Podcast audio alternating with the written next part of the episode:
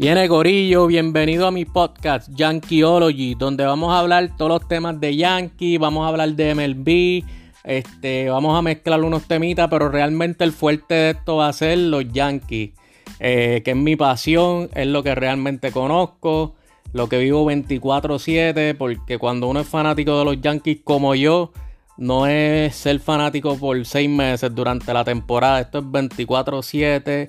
Porque ser yankee no es ser fanático, es un estilo de vida. Este, bueno, los que me conocen saben que ese es mi vicio.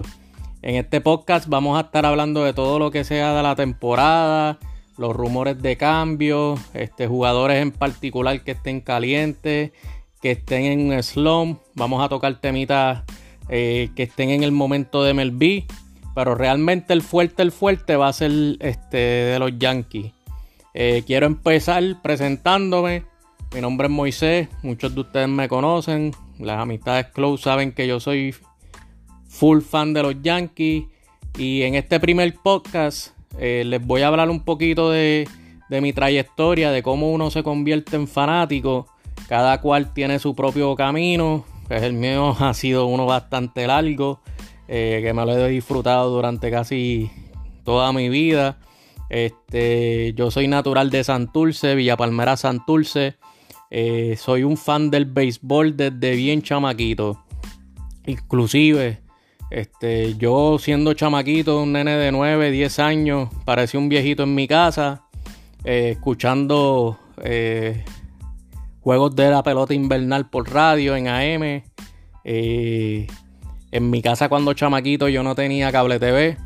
Así que empecé a ver el béisbol de grandes ligas en las transmisiones que daban repetidas en Guapa, muchas veces Guapa, para ese tiempo, 90, 91, 92. daban juegos de béisbol como a las 10 de la noche, me acuerdo. No me acuerdo exactamente la hora, pero creo que era 10, 10 y media. Y no necesariamente eran juegos en vivo, podían ser juegos de ese mismo día, pero más temprano, que lo repetían. Pero como para ese tiempo no había internet, pues era como si estuviera viendo un juego este, en vivo. Eh, y para ese tiempo muchos de los juegos que transmitían eran los juegos de Toronto. Pues porque para ese tiempo estaba, para ese tiempo estaba Roberto Alomar y Toronto estaba en su, en su apogeo cuando ganó esos dos campeonatos en back to back al principio de los 90. Eh, y te puedo decir que sí, por ejemplo, cuando empecé a ver béisbol, el primer equipo que me llamó la atención y yo creo que fue por obligación era Toronto. Eh, y empecé a ver esos jueguitos de Toronto, siguiendo a Roberto Alomar. Eh, ¿Cómo llegó a los Yankees? Como para el 93, sí, para el 93-94. Eh, se mudaron al lado mío unos muchachos que venían de Nueva York. eran una familia, pero habían dos hermanos que eran de mi misma edad, más o menos. Eh, y nos hicimos bien panas. Pues, ¿qué pasa? Yo me empecé a meter a la casa de ellos eh, cuando desarrollamos la amistad y qué sé yo, el chamaquito, yo tenía 11, 12 años. Ellos tenían, ellos sí tenían cable TV. Y para ese entonces en cable TV habían varios canales que daban eh, juegos de béisbol. Uno de ellos era WPIX. Para ese entonces me acuerdo que era el canal 24 que es el canal 11 de Nueva York. Y ahí dan mucho, ahí dan, transmiten muchos juegos de los Yankees.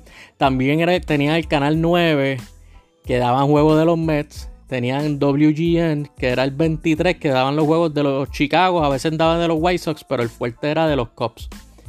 Pues, ¿qué pasa? Yo empiezo a ver los juegos de los Yankees y amor a primera vista. Vi este jugador, Bernie Williams. Me llamó la atención cuando supe que era puertorriqueño, porque cuando uno ve que dice Bernie Williams, pues uno como que le está raro el nombre y uno está acostumbrado o, piensa que un puertorriqueño se va a llamar José Rodríguez, pues Bernie Williams. O sea que yo no lo empecé como que, wow, Bernie es puertorriqueño, no. Empecé a ver a Bernie, ok, es puertorriqueño. Ahí como quien dice le añadió. Eh, ahí eso es amor. Hasta el día de hoy es el, el, atleta que realmente de verdad más he admirado durante, durante toda mi vida en cuestión de, cómo, cómo, jugaba la pelota, cómo eh, él llevaba su vida, en cuestión de que era un chamaco tranquilo, callado, que, realmente nunca se metió en controversia, pues realmente, pues eh, de verdad que el que me conoce sabe que yo con Bernie no, no, no, no, chacho. ¿Qué pasa? Ahí inmediatamente empiezo a seguir los Yankees. Yo me metí en casa de mis vecinos y yo me adueñaba del control remoto. Realmente cuando yo llegaba, el televisor era mío. Mira qué cosa cabrona. El televisor era mío. Y yo me, empecé a ver los juegos de los Yankees. Por cosas de la vida, en otoño del 95, eh, me mi familia se va de Puerto Rico. ¿Y dónde nos vamos? Eh, para casa de mi hermana en Nueva York. Mi hermana mayor, pues ya llevaba varios años viviendo en Nueva York, en el Bronx. Y nosotros nos vamos a vivir con ella. De un día para otro, pues nos fuimos de Puerto Rico eh, y nos mudamos a Nueva York. ¿Qué pasa? Eso es muerto quiere misa. Un muchachito joven, 13 años, yo tenía 14. Me, me mudo para Nueva York. Caigo realmente donde yo quería estar. Eh, la primera vez que fui para el Yankee Stadium fue con, una vecina de mi hermana y el hermano de ella que me invitaron para, ver el juego. Da la casualidad que ese primer juego que yo voy, eh, voy para el área de los bleachers. Para ese tiempo me acuerdo que la entrada para los bleachers costaba 6 dólares. O sea, por 6 pesos tú podías ir a ver un juego. No me acuerdo si había tax o algo, pero realmente el, costo de la entrada eran 6, dólares. Este, pues en ese juego, el juego para colmo fue un juego brutal. ¿Cómo se acaba el juego? El juego lo gana Paulo O'Neill con un honrón. Este, en la novena entrada.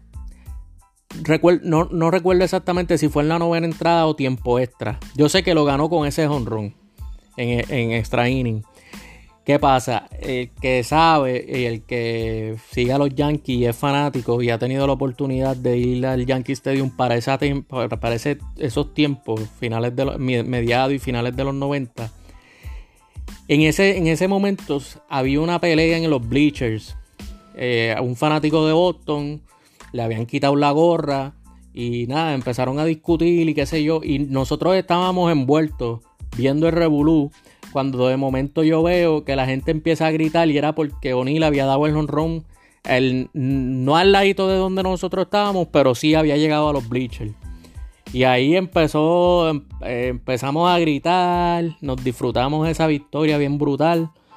Y ahí realmente yo empecé a ir al Yankee Stadium, a veces iba con ese hermano de la vecina, con un amiguito mío que se llamaba Richie. Eh, a veces iba con mi papá o hasta a veces iba solo. Eh, realmente pues cogía el tren y llegaba y, iba al juego de los Yankees eh, y me iba para los bleachers prácticamente siempre. Eh, como a los dos, al año, a los dos años, nosotros nos mudamos para 156, que prácticamente yo estaba a cuatro o cinco bloques del Yankee Stadium. me mudé cerquita del Yankee Stadium y ahí entonces pues empecé a ir bien frecuente en el 95, eh, para volver un poquito para atrás, cuando, cuando llegué a Nueva York, ese año fue bien doloroso. Como ustedes saben, ahí fue que este, nos elimina Seattle en ese juego decisivo con el doble de Edgar Martínez. Me acuerdo, yo estaba en high school, yo estaba en noveno grado.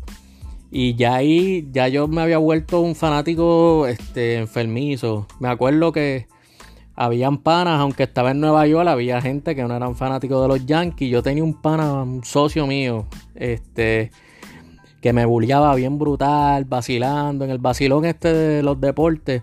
Y cuando nos eliminaron, yo no fui a la escuela el otro día.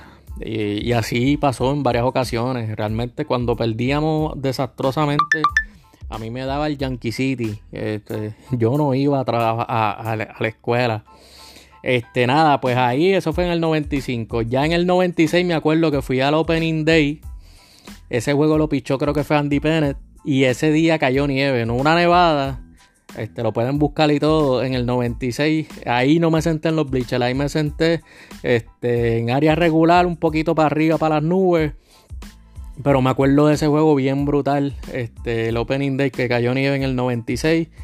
Eh, en el 96, pues me lo disfruté bien brutal cuando ganamos la Serie Mundial contra Atlanta, 97 sufrí, cuando perdimos con Cleveland, 98, 99 y 2000, pues obviamente, eso fueron la, época dorada de mi fanatismo. Ahí gocé muchos campeonatos.